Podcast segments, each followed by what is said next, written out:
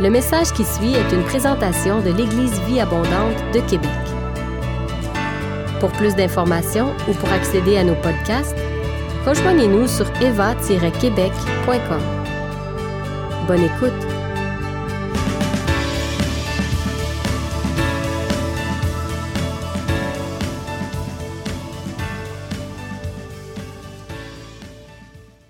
Plusieurs le savent déjà, j'ai eu l'occasion d'aller faire un voyage ministériel en Écosse et en Allemagne. Plusieurs personnes me demandent des nouvelles. Euh, j'ai donné un rapport il y a quelques semaines de ça en arrière, d'une vingtaine de minutes en début de réunion. Et euh, c'est difficile de résumer, bien, en- bien entendu, un, un voyage d'une semaine dans deux pays et tout.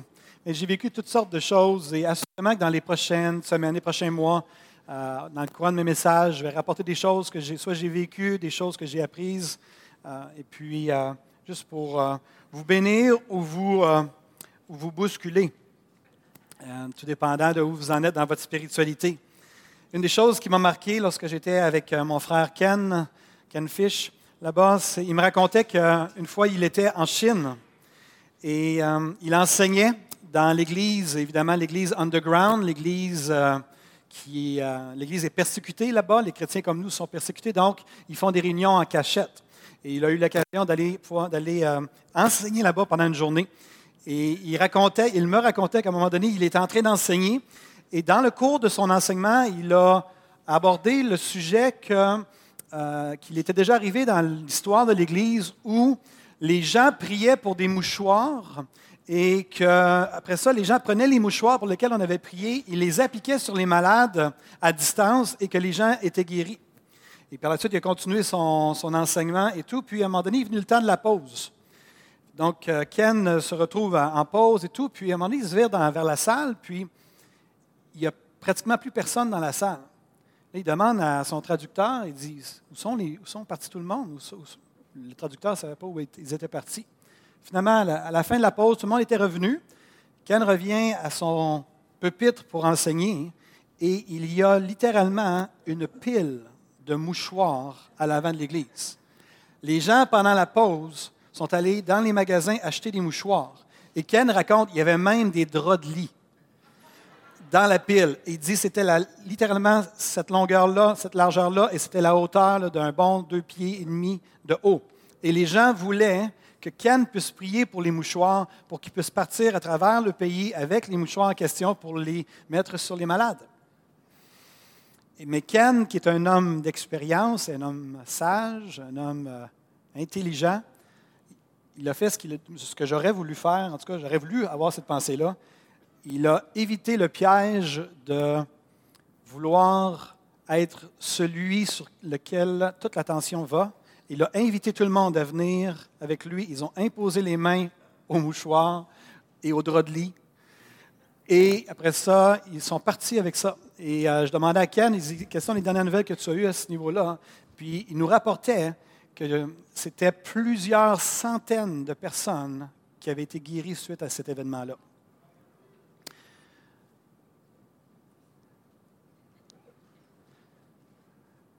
Quelles sont les pensées qui se bousculent à l'intérieur de vous présentement? Vous pouvez les garder à l'intérieur. Il y en a un qui est allé chercher un Kleenex puis il a fait ça. Il y a des gens ce matin, on peut avoir toutes sortes de pensées sur une histoire comme ça. C'est n'importe quoi, ça se peut pas. C'est extraordinaire. J'aurais aimé ça être là.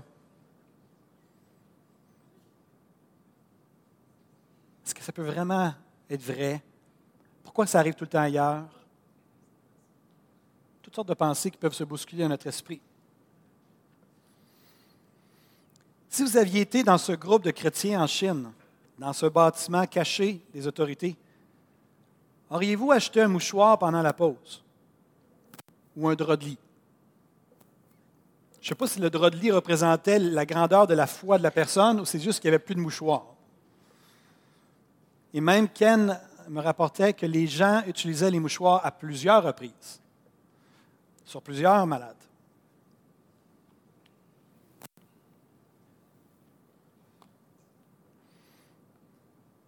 Auriez-vous osé croire et imiter cela de nos jours? Auriez-vous osé partir avec un mouchoir et d'avoir la foi, non pas dans le mouchoir, mais la foi en Dieu et dans sa parole, et de partir à l'autre bout du pays et d'aller vers un oncle ou une tante malade et d'expliquer à votre tante, voici un mouchoir sur lequel un homme de Dieu priait avec nous, et maintenant je vais l'appliquer sur toi et je crois que Dieu va te guérir. Auriez-vous osé le faire? La réalité est que nous vivons en Occident. Je ne sais pas si vous l'avez déjà réalisé. Il y a peut-être des gens qui se posent la question, c'est quoi l'Occident?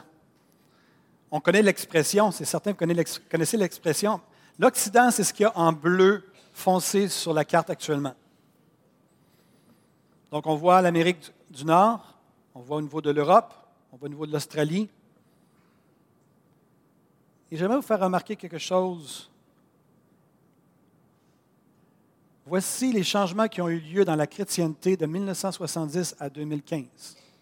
Ce qui est en orange foncé, c'est qu'il y a une diminution de la chrétienté de 10 à 40% depuis 1970 dans ces endroits-là. Regardez les zones orange foncées.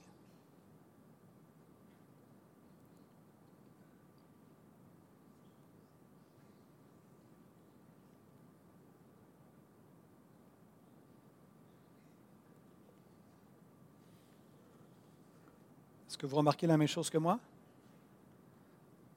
J'ai jamais pitonné autant de fois deux diapositives.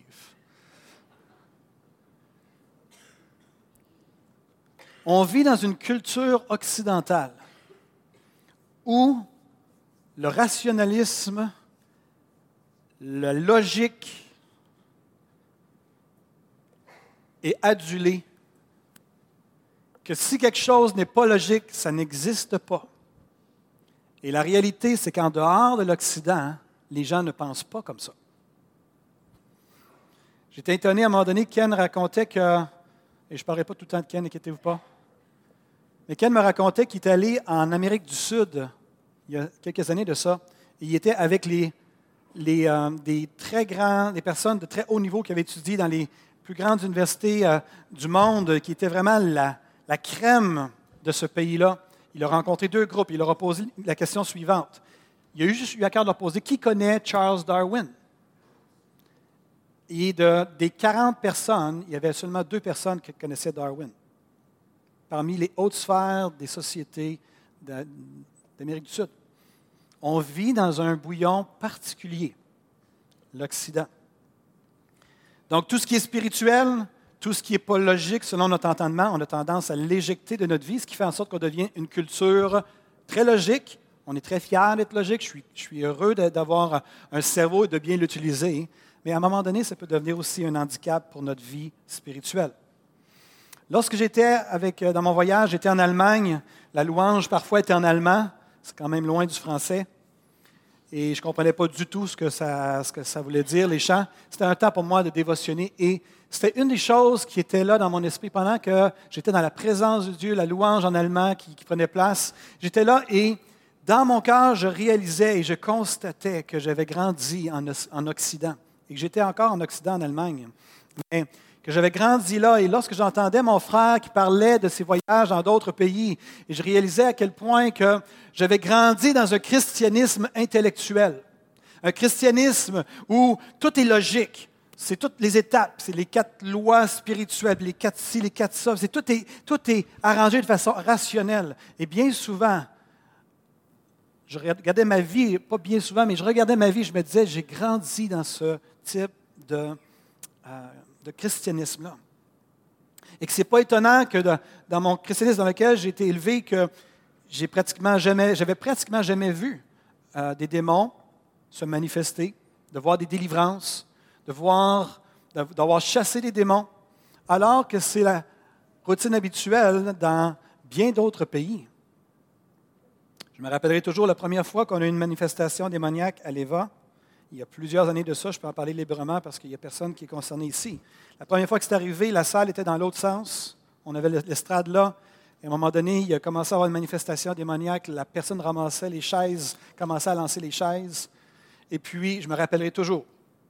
Moi, j'étais sur l'estrade en train de gratter ma guitare. J'étais complètement déstabilisé. Je n'avais jamais vu quelqu'un manifester comme ça, voir les chaises en bon québécois qui revolent. Ça veut dire qu'ils s'en vont dans tous les sens. Et je me rappellerai toujours. J'étais en train de gratter ma guitare, ça se passait à ma gauche, puis je vois à ma droite un frère africain.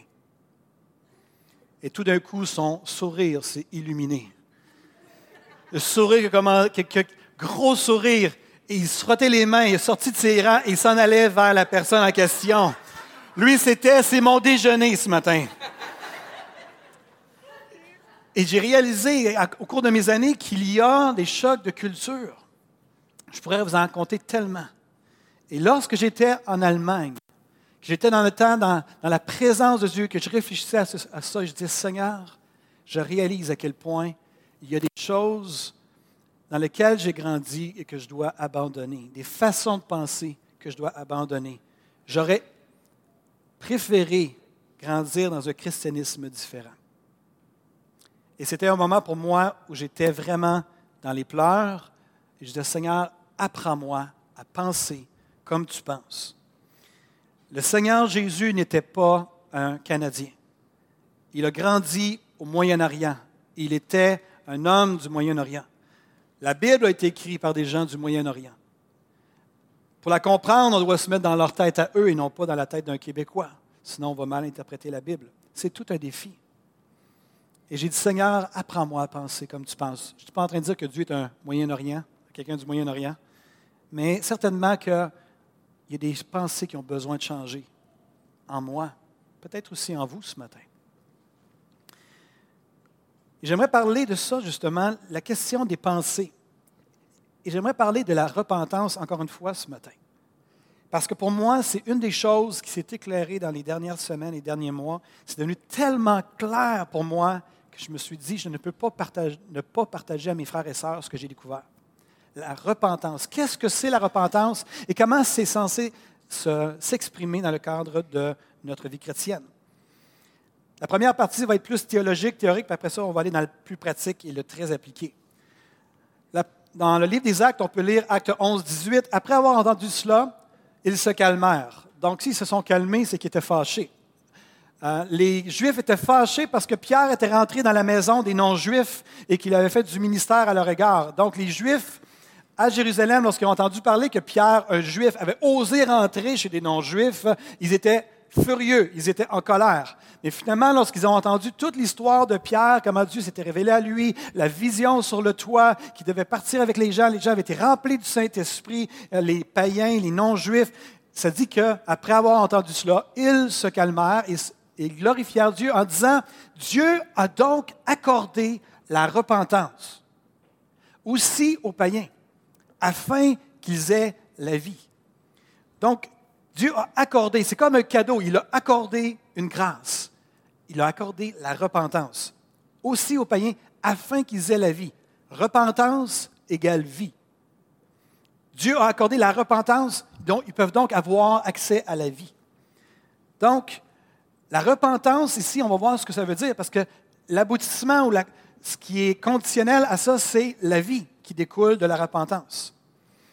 Sans pleinement la comprendre ou comprendre le concept, j'avais vraiment raison de dire à l'Éva que la repentance est une porte d'opportunité. C'est une opportunité, la repentance. Ce n'est pas quelque chose qu'on devrait faire à contre-cœur. La repentance, c'est quelque chose de beaucoup plus pratique que je le pensais. En fait, la repentance, c'est quelque chose qu'on est appelé à pratiquer tout au long de notre vie chrétienne et pas seulement à la conversion.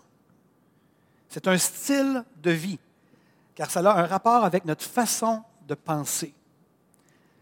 Métanoïa, qu'on voit à l'écran pour repentance, veut dire méta, changer, noia ou noe, veut dire percevoir avec l'esprit.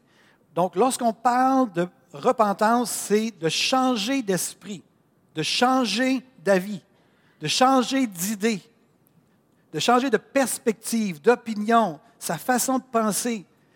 Ses pensées actuelles, on, change nos pensées actuelles pour de meilleures pensées. On change notre mentalité, notre compréhension. On dirige nos pensées autrement. On pense différemment. On reconsidère. On reconnaît son besoin de changer son état d'esprit et on décide de percevoir les choses autrement. En d'autres mots, la repentance, c'est un changement radical au niveau des pensées qui s'expriment à l'extérieur dans le style de vie. La repentance, c'est le fait de reconnaître que notre façon de penser est fausse ou qu'elle a besoin d'être ajustée et décider de changer cette façon de penser-là. On peut lire dans Marc 1, 15 ceci. Jésus disait, le temps est accompli, le royaume de Dieu est proche, il est là, repentez-vous et croyez à la bonne nouvelle. Je ne sais pas si vous remarquez ici, mais la repentance et le fait de croire ne sont pas la même chose. La repentance précède le fait de croire. C'est comme si Jésus disait ici, si je le paraphrase, abandonnez votre façon de penser actuelle et croyez à ce que je vous annonce. Même si ça contredit ce que vous avez cru jusqu'à maintenant, changez votre façon de penser et croyez à ce que je vous dis. C'est ça qui était le message de Jésus. Le temps est accompli, quelque chose est en train de changer. Changez votre façon de penser afin de pouvoir accéder à cette nouvelle dimension spirituelle-là. Se repentir, ce n'est pas la même chose que de croire. La repentance précède le fait de croire. Ça va devenir plus clair dans les prochaines minutes. Acte 20, 21 dit ceci, je l'ai peut-être pas mis. Acte 20, 21 dit, c'est Paul qui dit, annonçant aux Juifs et aux Grecs la repentance envers Dieu et la foi en notre Seigneur Jésus-Christ. On voit aussi que dans Acte 5, 31, Dieu a élevé Jésus par sa droite comme prince et sauveur pour donner à Israël la repentance et le pardon des péchés. Luc 24, 47, et que la repentance et le pardon des péchés seraient prêchés en son nom à toutes les nations. Donc, on prêchait la repentance et le pardon des péchés, à, commencer par Jérusalem, et bien entendu, c'est par là qu'ils ont commencé. Quelqu'un a déjà dit que la repentance envers Dieu n'a d'effet que si elle est suivie de la foi en Jésus-Christ, car en elle-même, la repentance ne peut aucunement effacer le péché. La repentance dispose le cœur à l'humiliation et à l'acceptation du pardon que seul Jésus-Christ nous a acquis sur la croix. Donc, Dieu a accordé la repentance aussi aux païens afin qu'ils aient la vie. Et la vie ici, c'est la vie Zoé. C'est le mot grec en arrière de, de vie, c'est la vie de l'esprit. Bien entendu, si vous êtes ici ce matin et que vous m'écoutez, c'est que vous avez la vie bios, la vie biologique. Si vous êtes ici et que vous êtes capable d'avoir des, interactions, c'est que vous avez la vie psyché, qui est au niveau de l'âme, vous êtes capable de connecter avec des êtres humains. Mais ici, quand on parle dans, la, Bible, ça parle de la vie, c'est la vie Zoé, c'est la vie spirituelle. Et ça, ce n'est pas quelque chose avec lequel on naît, c'est quelque chose qui prend place lorsqu'on ouvre, on se repart, on change notre façon de penser par rapport à Jésus et que l'Esprit de Dieu vient habiter en nous et tout d'un coup, il y a la vie Zoé qui prend place à l'intérieur de nous. Et ce n'est pas un moment uniquement à la conversion, mais c'est quelque chose où l'Esprit de Dieu veut prendre encore plus de place, mais c'est à condition de changer nos pensées, de lui laisser de plus en plus de place dans notre vie chrétienne. Dieu a accordé la repentance afin qu'on ait la vie. La repentance n'est pas une manifestation émotionnelle, mais plutôt une décision ferme de la volonté de changer notre façon de penser. Quand les gens en Israël se repentaient, Bien entendu, dans leur culture, il y a la notion de se plaindre ou la notion de, euh, frapper la poitrine et de faire, euh, comment je pourrais dire, du point de vue, point de vue québécois, ça peut paraître faire un petit peu du dramatique autour de ça. Il y avait cette dimension-là, mais la repentance, c'était l'idée particulièrement de je change ma façon de penser.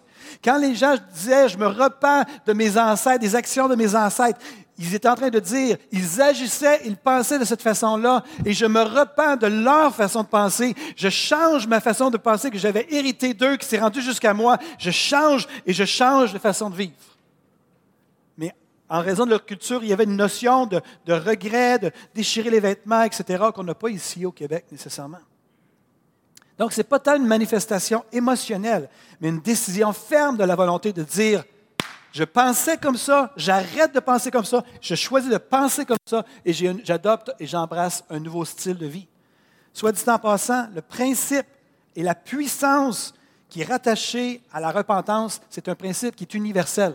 Ce que je veux dire par là, c'est que ce n'est pas réservé aux chrétiens.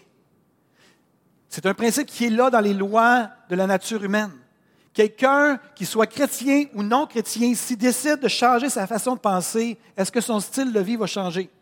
Oui. La seule différence, c'est que les non-chrétiens n'auront jamais accès à la vie Zoé, parce que la vie Zoé est simplement dans la personne de Jésus-Christ. Jean va dire, celui qui a le Fils a la vie, celui qui n'a pas le Fils n'a pas la vie. Il ne parle pas de la vie biologique ou il parle de la vie Zoé, la vie de l'Esprit. On ne peut naître de l'Esprit que par Jésus. Mais si quelqu'un n'est pas chrétien, il change sa façon de penser, les gens vont chez le psychologue pour changer leur façon de penser. Les gens vont dans des, cliniques pour perdre du poids, pour changer leur façon de penser, pour se motiver pour, pour perdre du poids. C'est un principe qui est universel. Mais la vie de l'esprit vient seulement de Jésus. Quand on décide de changer notre façon de penser, alors ça affecte toute notre vie, notre volonté, nos émotions, nos décisions, nos priorités. Comme je parlais, une perte de poids. Une perte de poids radicale et volontaire est toujours précédée par une repentance. C'est-à-dire un changement de pensée qui dit ma façon de me nourrir, de m'alimenter n'est pas bonne. Et je, suis conscient que j'ai pris, j'ai fait, j'ai de l'embonpoint et tout. Je dois changer ma façon de penser et je change de style de vie. Tout le monde me suit? C'est une forme de repentance, une façon, changement de façon de penser. C'est une porte d'opportunité. La repentance, ce n'est pas la même chose que regretter. À la base, la repentance ne consiste pas à regretter ses péchés. Comprenez-moi bien, la repentance peut parfois inclure le fait d'avoir des regrets, mais la repentance n'égale pas regret, ne consiste pas à regretter ses péchés. Les regrets sont une attitude temporaire momentané, bien souvent émotif, une attitude émotive, mais la repentance est le fait d'embrasser ou d'adopter une nouvelle façon de penser. On peut regretter de s'être fait prendre, mais ce n'est pas pour autant de la repentance. On connaît pour tous ceux qui ont eu des enfants, vous savez ce que c'est les enfants que quand ils expriment des regrets et lorsqu'ils démontrent une attitude de repentance. Est-ce qu'il y a des parents qui savent de quoi je parle? La différence entre les deux. Un, c'est juste qu'il regrette de s'être fait pogner. C'est juste ça qu'il regrette. Il ne regrette pas comment il pensait, tout ça. Mais il y a des moments, par contre, qu'on voit des moments de repentance. C'est profond. Des fois, il y a les pleurs qui sont au rendez-vous, mais il y a un changement de pensée et l'enfant ne le refait plus jamais parce qu'il change sa façon de penser. Ça, c'est la repentance. Donc, dans Acte 11, 18, on voit ici que Dieu a accordé la repentance afin que les gens aient la vie. Lorsque quelqu'un se repent, et donne sa vie à Jésus-Christ. Je vais essayer de départager les deux, le regret et la repentance. Lorsque quelqu'un, on parle du Seigneur à quelqu'un, la personne commence à considérer, commence à réfléchir à ça, commence à considérer est-ce que la Bible est vraie, est-ce que Jésus est vraiment, a vraiment existé, est-ce que Jésus est vraiment euh, ce qu'il prétend être, etc. Puis on aboutit à un moment donné, ces gens-là aboutissent à la conviction que Jésus est vraiment Seigneur que Jésus est vraiment le Fils de Dieu, qu'il est vraiment mort sur la croix pour leurs péchés et qu'il est vraiment ressuscité d'entre les morts. Donc, les gens arrivent à ce constat-là et ils sont devant euh, la nécessité de dire, est-ce que je change ma façon de penser par rapport à Jésus? Peut-être que c'était des gens qui blasphémaient le Seigneur avant, qui, qui, qui, comme on dit au Québec, qui sacraient, qui se moquaient de Dieu, des choses spirituelles, et tout d'un coup, ils sont confrontés à, je dois faire un choix, je dois changer ma façon de penser par rapport aux choses spirituelles. Et ces gens-là, finalement, parce qu'ils ont la révélation, ils se repentent, ils changent et décident de passer de quelqu'un qui méprisait Jésus-Christ et qui arrive à un point maintenant où il l'adore qu'il l'honore. Et l'Esprit de Dieu vient en, eux, ils commencent à expérimenter la nouvelle naissance parce qu'ils se sont repentis, qu'ils ont accédé à la vie. La vie vient en eux. Et là, ils commencent à vivre la vie. Le Saint-Esprit vient en eux. La conviction de péché, la sainteté prend place. Ils sont remplis du Saint-Esprit, commencent à vivre toutes sortes de choses. Et là, il y a des mensonges, ils sont identifiés, ils se débarrassent des mensonges, intègrent la vie et la, la vérité de la parole. Et là, la vie change, la vie change, la vie change. Et bien souvent, on entend des nouveaux chrétiens dire ceci. Alors que leur vie change, alors que leur vie bascule, on entend bien souvent les chrétiens dire ça, les nouveaux chrétiens dire ça. Pourquoi je n'ai pas connu le Seigneur avant? Ça, cette question-là, c'est des regrets. Mais les regrets ont été bien longtemps précédés, bien avant ça. C'était la repentance, c'était bien avant les regrets. C'était avant, c'était je considère, je réfléchis, je prie, le Seigneur se révèle à moi, je me repens, j'accède à la vie, je commence à expérimenter la vie, et là, tout d'un coup, les regrets, dire Ah, comment ça, je ne l'ai pas connu avant? Comment ça, je ne l'ai pas connu a 10 ans, a 20 ans, a 30 ans, a 40 Mon mariage, mes enfants, ma relation avec mes enfants. J'aurais tellement. Ça, c'est les regrets. Mais ce n'est pas la repentance. Mais ça fait partie de l'ensemble de la repentance. Est-ce que, est que vous, suivez, vous, me suivez jusqu'à maintenant? Faites un signe, quelque chose, juste pour être certain que vous êtes vivant, que vous n'êtes pas congelé. Soit du temps passant, on a demandé est-ce qu'il garde la température très basse pour que vous restiez vraiment réveillé. Soit... c'est ça, les gens amènent leur doudou, mais on va essayer encore d'améliorer le tout. C'est mieux que la semaine passée, je pense, quand même. Soit dit en passant, c'est ce que Jésus fait. Il appelle encore les Québécois à la repentance aujourd'hui, afin qu'ils aient la vie, comme on voit à l'écran. Jésus disait, vous ne voulez pas venir à moi pour avoir la vie. Je suis le chemin, la vérité et la vie. Nul ne vient au Père que par moi. Celui qui a le Fils a la vie. Celui qui n'a pas le Fils n'a pas la vie. Jésus-Christ a détruit la mort et a mis en évidence la vie Zoé et l'immortalité par l'Évangile. C'est ça la bonne nouvelle de Jésus-Christ. Et s'il y a des gens qui sont en recherche spirituelle ce matin, j'aimerais vous dire, la plus belle chose que je peux vous dire, c'est la clé est en Jésus. Jésus est le Fils de Dieu. Jésus est venu sur cette terre. Jésus est mort sur la croix pour tes péchés. Jésus est non seulement mort sur la croix, il est ressuscité d'entre les morts. Et il veut faire son entrée en toi par son esprit. Si tu changes tes pensées et que tu choisis d'honorer et de dire, quand tu seras prêt, considère, commence à lire les évangiles et commence à prier. Commence déjà quelques étapes de repentance en disant, je vais changer ma façon de penser. Au lieu de mépriser les choses spirituelles, je vais m'ouvrir aux choses spirituelles et de dire, Seigneur, si tu existes, je veux te connaître. Je veux que tu te révèles à moi. Et inquiétez-vous pas, le Seigneur est capable de se révéler. Il est très bon là-dedans. Mais ça commence par la repentance. Tout ce qu'on méprise, c'est le mépris, c'est comme une porte qui se ferme et qui fait en sorte qu'on n'a plus accès à cette chose-là. La repentance ouvre la porte du mépris. Il nous permet d'avoir accès à des choses qu'on méprisait auparavant. Et tout d'un coup, on a accès à quelque chose de nouveau. Et souvent, les Québécois ont un mépris pour les choses spirituelles. On vit en Occident. Ce n'est pas logique. C'est pas rationnel.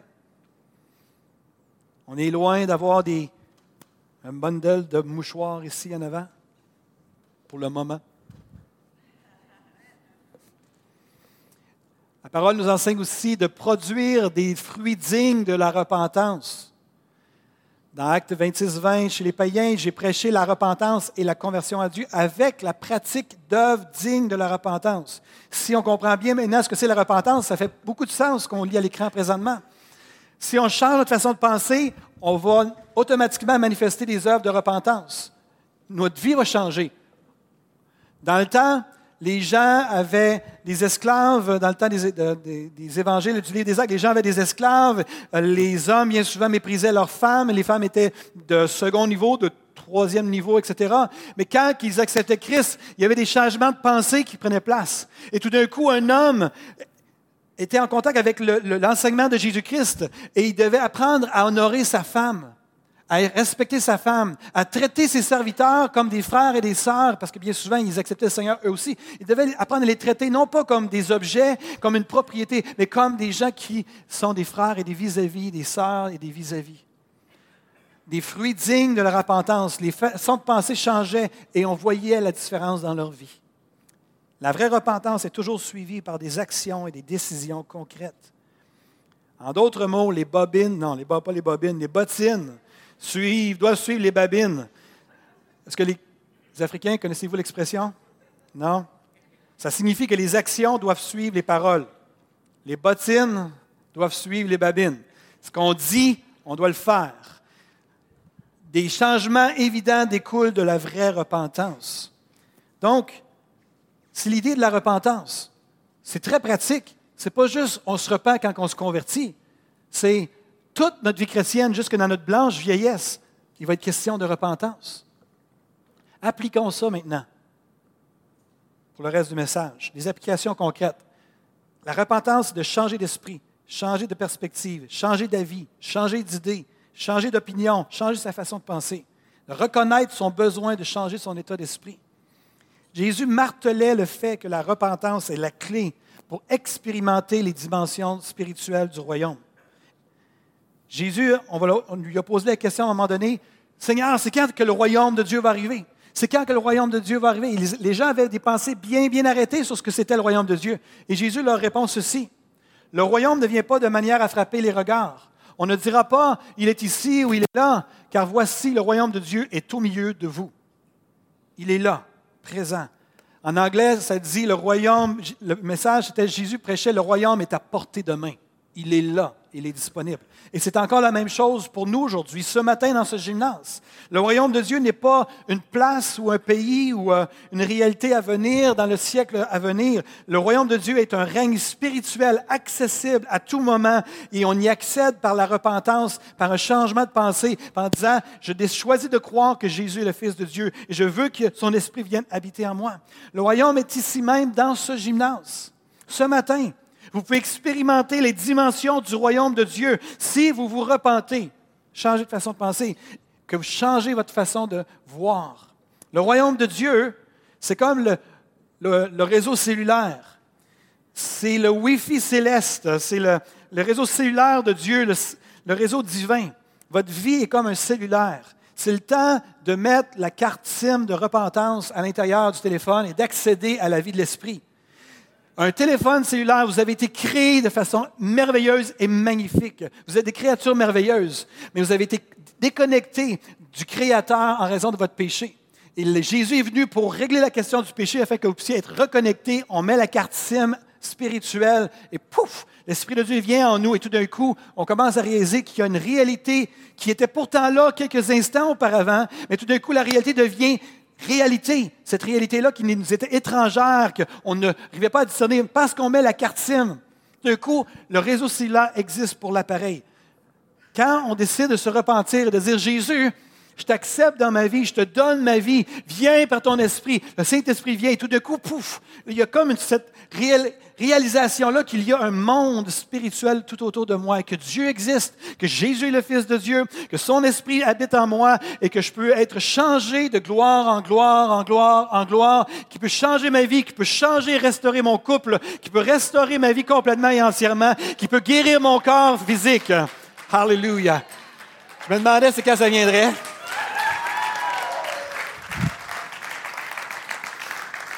C'est la plus belle chose qui m'est arrivée dans ma vie d'accepter le Seigneur Jésus. Changez votre carte SIM ce matin. Non, changez-la pas. Mettez-en une. Et la carte SIM, c'est Jésus. Le salut en Jésus-Christ. Quelques autres euh, applications concrètes. Ma mère, lorsqu'elle a accepté Christ il y a quelques décennies, ma mère est dans la salle, pour ceux qui ne la connaissent pas, elle est juste là. Maman, est-ce que tu peux juste lever la main? lève la main, merci. OK, j'ai vu ta main, tu peux la baisser. Un jour, ma mère a fait la démarche de mettre une carte SIM, de mettre Jésus dans sa vie. Sa vie a complètement basculé. Complètement basculé à partir de ce moment-là. Mon père était en crise. Vous avez peut-être entendu, pour ceux qui connaissent euh, notre histoire, mon père était en crise. Mon père a fait des menaces de divorce à ma mère et tout ça. Ça n'a pas duré longtemps par la grâce de Dieu. Mais ma mère, elle a fait une découverte extraordinaire qui s'appelle Jésus-Christ de Nazareth. Ça a complètement changé sa vie. Et alors qu'elle a commencé à prendre des cours dans son église, il y a un pasteur qui les a mis au défi. Il leur a fait signer un document en disant un engagement. L'engagement, c'était la journée où mes pensées vont être en contradiction avec la Bible, je choisirai d'honorer la Bible au-delà de mes pensées. C'était, elle a signé ça, hein, et aujourd'hui, j'ai la mère que j'ai, je suis ce que je suis en partie en raison de ce que ma mère est. Et ça l'a complètement, évidemment, changé sa vie. Mais c'est une forme de repentance. Il est question ici de, quand mes pensées sont en contradiction avec la Bible, si j'honore la Bible, c'est que je change ma façon de penser et je la soumets à la Bible, c'est de la repentance. Donc, ma mère a vécu un style de repentance pendant toutes ces années-là en raison de ce qu'elle avait signé. Et vous, libre à vous de le signer si euh, ça vous interpelle. La peur, je donne des exemples concrets. La peur. La peur, c'est une émotion qui accompagne la prise de conscience d'un danger, d'une menace réelle ou imaginaire. Donc, je parle ici des peurs qui sont latentes et qui sont dans notre vie qui, qui demandent dans notre vie. Je ne parle pas des peurs momentanées qu'on est sur le point d'avoir un accrochage et que là, il y a une peur qui monte ou qu'on est dans un bois puis que là, on voit des yeux dans le noir pendant qu'on est en train de qu'on est en train de, faire un feu de camp seul dans le bois, dans le fin fond du bois, qu'on a pris le camping le plus loin dans la vallée du parc de la Jacques-Cartier. Mais notre frère Angelin nous a enseigné comment confronter les ours. Mais je ne parle pas de cette peur-là. Je parle de la peur du, la peur du, euh, la peur de manquer, la peur de, la peur de mourir, la peur d'être malade, la peur de, perdre son emploi, la peur d'avoir un accident, de, ce genre de peur-là. Ce sont des façons de penser. Vous avez un, choix, une décision à, à, prendre à ce moment-là. Quand on parle de la repentance, la repentance s'applique dans ces, dans ces cas-là. Et j'aimerais vous déclarer, peut-être qu'il y en a qui n'aimeront pas ça, mais écoutez bien ce que je vais vous dire. Aucune victoire ne sera gagnée sur les géants de la peur, tant et aussi longtemps que vous ne choisirez pas de vous repentir de changer votre façon de penser et de percevoir la peur. Quelqu'un a déjà dit que 95 des peurs ne se réalisent jamais. Et c'est vrai. Jésus, dit, Jésus disait, ne crains point, petit troupeau, car votre Père a trouvé, bon de, vous donner le royaume. Le psalmiste dit, je me confie en Dieu, je ne crains rien. Que peuvent me faire des hommes? Ésaïe 12, 2 dit, Voici Dieu est ma délivrance je serai plein de... Je ne craindrai, car l'Éternel est ma force et le sujet de mes louanges, c'est lui qui m'a sauvé. Je ne craindrai rien. C'est une question de choix de pensée. Le Seigneur veut et peut, veut vous enseigner comment vivre sans peur. Et moi aussi, j'ai du chemin à faire à ce niveau-là. La première étape, c'est d'identifier quelles sont mes peurs. Parce que bien souvent, on a grandi avec des peurs, elles sont tellement intrinsèquement liées à, à qui on est qu'on réalise même pas qu'on a ces peurs-là. Mais à partir du moment qu'on prend conscience que j'ai peur de perdre mon emploi, vous avez une décision. Vous continuez à embrasser la peur ou vous décidez de vous repentir. Je renonce à cette peur-là et je déclare que je suis en sécurité, que je n'ai pas à m'inquiéter de quoi que ce soit parce que mon Dieu prend soin de moi. Repentance. Et qu'est-ce qui découle de la repentance? la vie. Qu'est-ce qui découle de la peur? La mort. Comment on pourrait la décrire? C'est des inquiétudes, c'est du stress, c'est de l'anxiété, c'est de l'angoisse. Peu importe ce qui va arriver dans ma vie, j'ai mon Seigneur qui prend soin de moi. Je peux perdre mon emploi. Il y en a plein d'emplois à Québec. Présentement, on est quasiment dans le plein emploi. Je suis en sécurité. Qu'est-ce qui découle de ça? La paix, la joie et tout ça. La repentance est beaucoup plus pratique que je ne l'imaginais. Un autre exemple, la peur des mauvais esprits. Dans le cours de mes années, à chaque fois que j'ai parlé des, histoires de mauvais esprits, j'ai toujours une personne autour de moi qui, dit Ah, moi, j'aime pas ça quand on parle de ça. La peur des mauvais esprits, puis je me rappelle à chaque fois de l'Africain qui, qui s'en allait. Hein, puis lui, c'est son déjeuner. Là. Mais les Québécois, souvent, on entend ces, ces sujets-là, puis c'est comme vous, on a peur. J'aimerais vous dire moi, à chaque fois, et je dis à mon épouse, il y a une sainte colère qui monte à l'intérieur de moi à chaque fois que j'entends des gens parler comme ça. Pourquoi? Christ est mort à la croix pas pour que vous ayez peur des mauvais esprits. Christ est mort à la croix pour que les mauvais esprits aient peur de vous. Et tant que vous restez dans cette attitude, merci. Tant que vous êtes resté dans cette attitude-là de j'ai peur, j'aime mieux qu'on n'en parle pas, l'ennemi se réjouit et vous êtes sous stress et vous n'êtes pas du tout dans votre identité, mais la journée qu'on décide de dire je me repens de cette façon de penser-là, c'est pas vrai que je vais continuer à vivre ma vie chrétienne comme ça, c'est Seigneur, je suis prêt. Seigneur, tu as dit, voici, je vous ai donné le pouvoir de marcher sur les serpents et sur scorpions et sur toute la puissance de l'ennemi, et rien ne pourra me nuire. Bring it on. Let's go, Seigneur, je suis prêt. Enseigne-moi, montre-moi. Mais il faut qu'il y ait la repentance. Ou sinon, vous pouvez adopter. C'est votre choix. Je ne peux pas prendre la décision pour vous. Je suis en train de vous donner des exemples concrets de ce que c'est la repentance et comment ça s'applique dans nos vies. Euh, un autre point qui est un, sujet présentement, ici à l'Église abondante. Un chrétien peut-il être démonisé? Un chrétien peut-il être démonisé sous influence démoniaque? Ça, c'est une question que les gens se posent ici à l'Église abondante. Et ma réponse à moi, c'est oui. Et il y a des gens peut-être que vous n'êtes pas à l'aise avec ça. Et c'est correct. Mais pour l'instant, vous avez le choix de vous braquer, de dire c'est ça, ou d'écouter, puis de demander au Seigneur, est-ce que c'est vraiment ça? Si vous n'avez jamais chassé aucun esprit, si vous n'avez jamais vu aucun esprit de votre vie, vous pouvez avoir une certaine position théologique, mais quand on commence à avoir de l'expérience sur le terrain, ça change notre façon de penser et notre façon de voir. Pas plus tard que cette semaine, j'ai appris qu'un de mes collègues pasteurs a vécu un moment qui l'a complètement surpris. Il était autour de la table à la maison et puis, euh, dans les grandes lignes, il était avec des frères africains et puis on commençait à prier ensemble. Et tout d'un coup, le pasteur, un de mes collègues, un de mes amis, quelqu'un que je connais, a commencé à vivre une délivrance majeure où la femme a dû prendre les enfants, la femme du pasteur prendre les enfants parce que c'était pas beau à voir. Et que le pasteur racontait il dit, j'étais, des fois j'étais là, des fois j'étais en arrière, en arrière, et j'étais pas en mesure de, de, me contrôler. Il y avait des choses qui sortaient de ma bouche, ce pas moi qui parlais. Et il a complètement été délivré de ça. La théologie des APDC est celle-ci. C'est qu'un chrétien peut, peut être délivré de toute forme d'oppression démoniaque. C'est possible, mais ce n'est pas automatique. Puis il ne faut pas voir des démons non plus partout. Mais mon point est celui-ci. Est-ce qu'un chrétien peut être sous l'influence démoniaque? La réponse, de mon point de vue à moi, j'étais de l'école qui disait que la nouvelle naissance règle tout. Je ne suis plus là, personnellement. Je me suis repenti de ça. Je me suis détourné de ça parce que je ne crois plus que c'est vrai ça. Et ça, la première fois que j'ai été confronté à ça, quand j'étais dans mes réflexions à ce sujet-là, la question que je me posais, c'était est-ce que ça, se peut qu'un chrétien soit démonisé? C'est un terme qui est tiré du mot grec démonisai, quelque chose qui ressemble à ça en arrière, dans le texte grec, dans le Nouveau Testament. Et j'ai posé la question à un des plus hauts euh, un des plus hauts euh, leaders des APDC qui était venu en visite ici à l'Église du Abondante. Je lui avais fait un transport vers le centre-ville de Québec, puis je lui ai posé la question. J'ai expliqué, je suis en réflexion à ce sujet-là. Est-ce qu'un chrétien peut être démonisé ou non? Puis il me regardait avec un sourire. je voyais qu'il y avait quelque chose qui se passait. Puis il a dit, il dit, ma propre femme a vécu une délivrance. Et c'est là que j'ai commencé à m'ouvrir. Puis après ça, j'ai commencé à parler avec mes frères et sœurs chrétiens.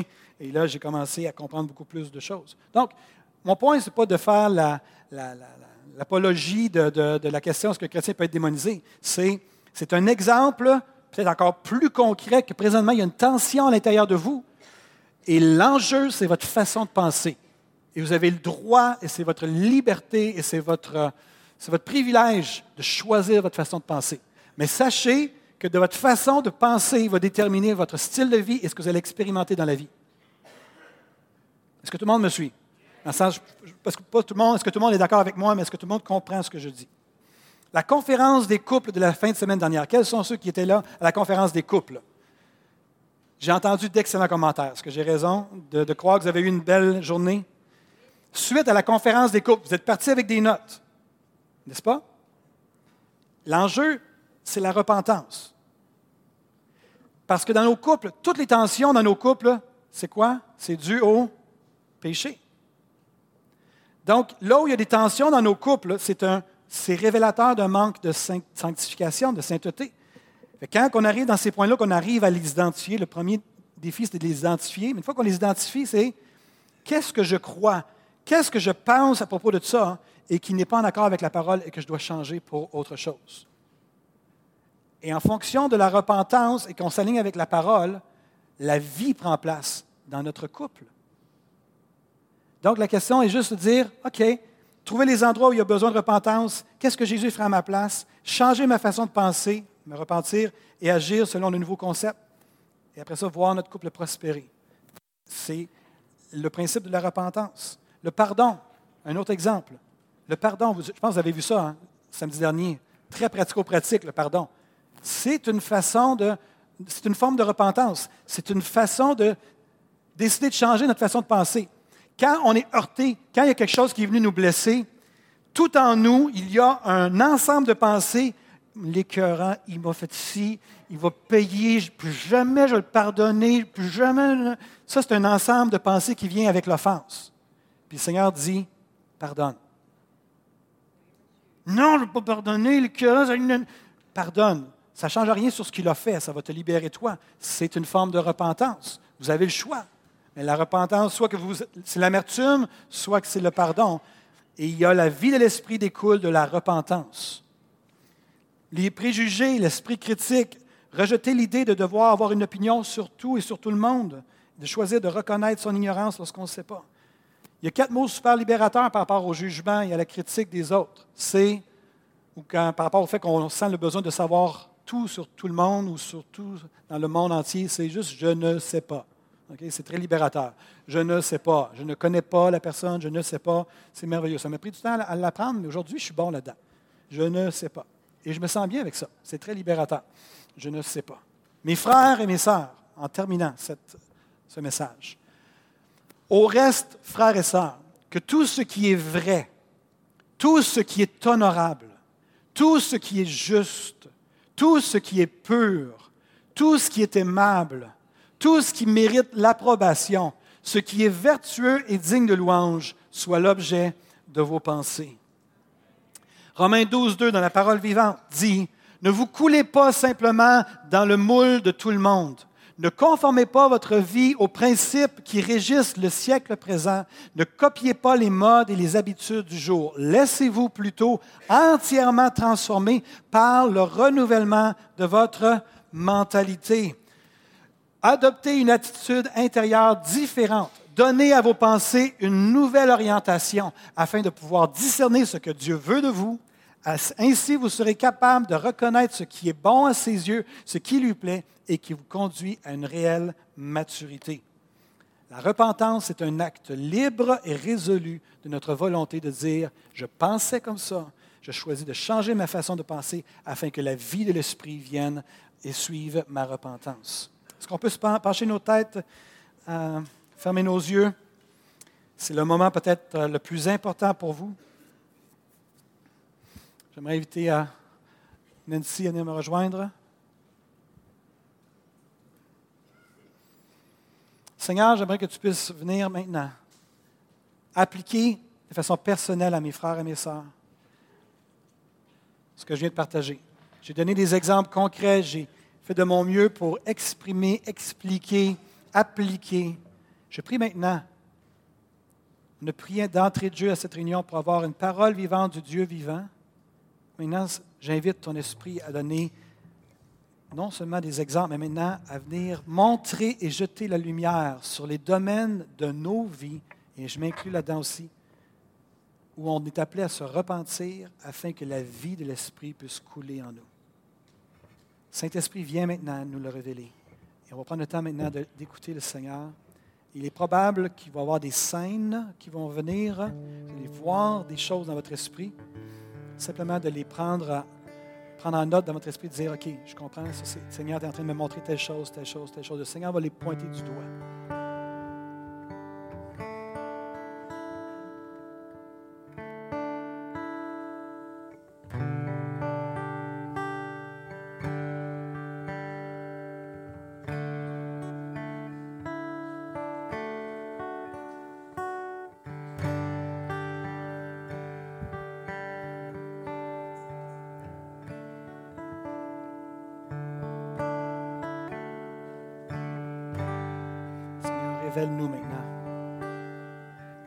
Besoin, Seigneur, de se repentir.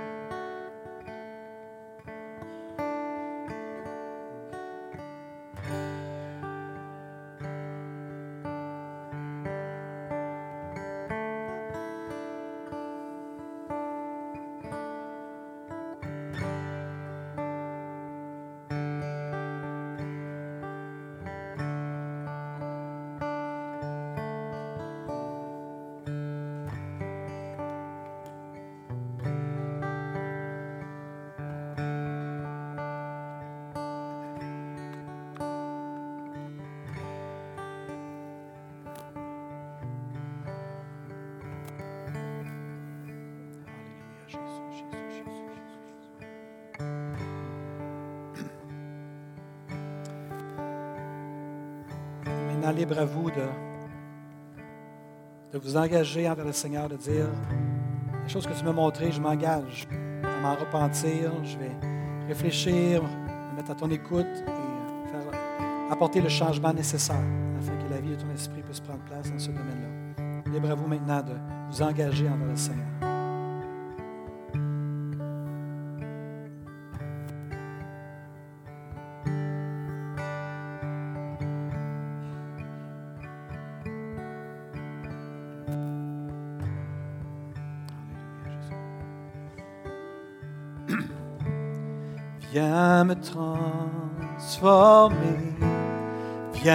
Diriger et prends la place qui te revient. Viens me transformer, et viens tout diriger, prends la place qui te revient. C'est une façon très claire et très pratique comment le Seigneur prend toute la place. Est-ce qu'on peut se lever ensemble? On va le chanter comme une déclaration en terminant cette réunion. Seigneur, viens me transformer, viens tout diriger, prends la place qui te revient dans mes pensées. Je m'engage à me repentir. Viens me transformer. Viens me transformer. Viens tout diriger. Prends la place qui te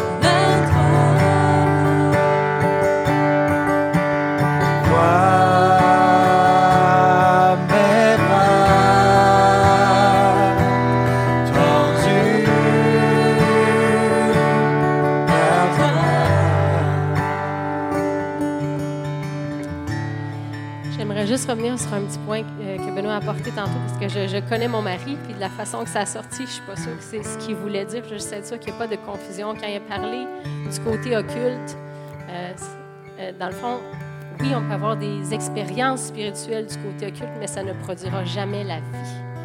La vie est en Jésus seul, puis quand on va du côté occulte, oui, il y a des expériences spirituelles, mais ça conduit toujours à la mort.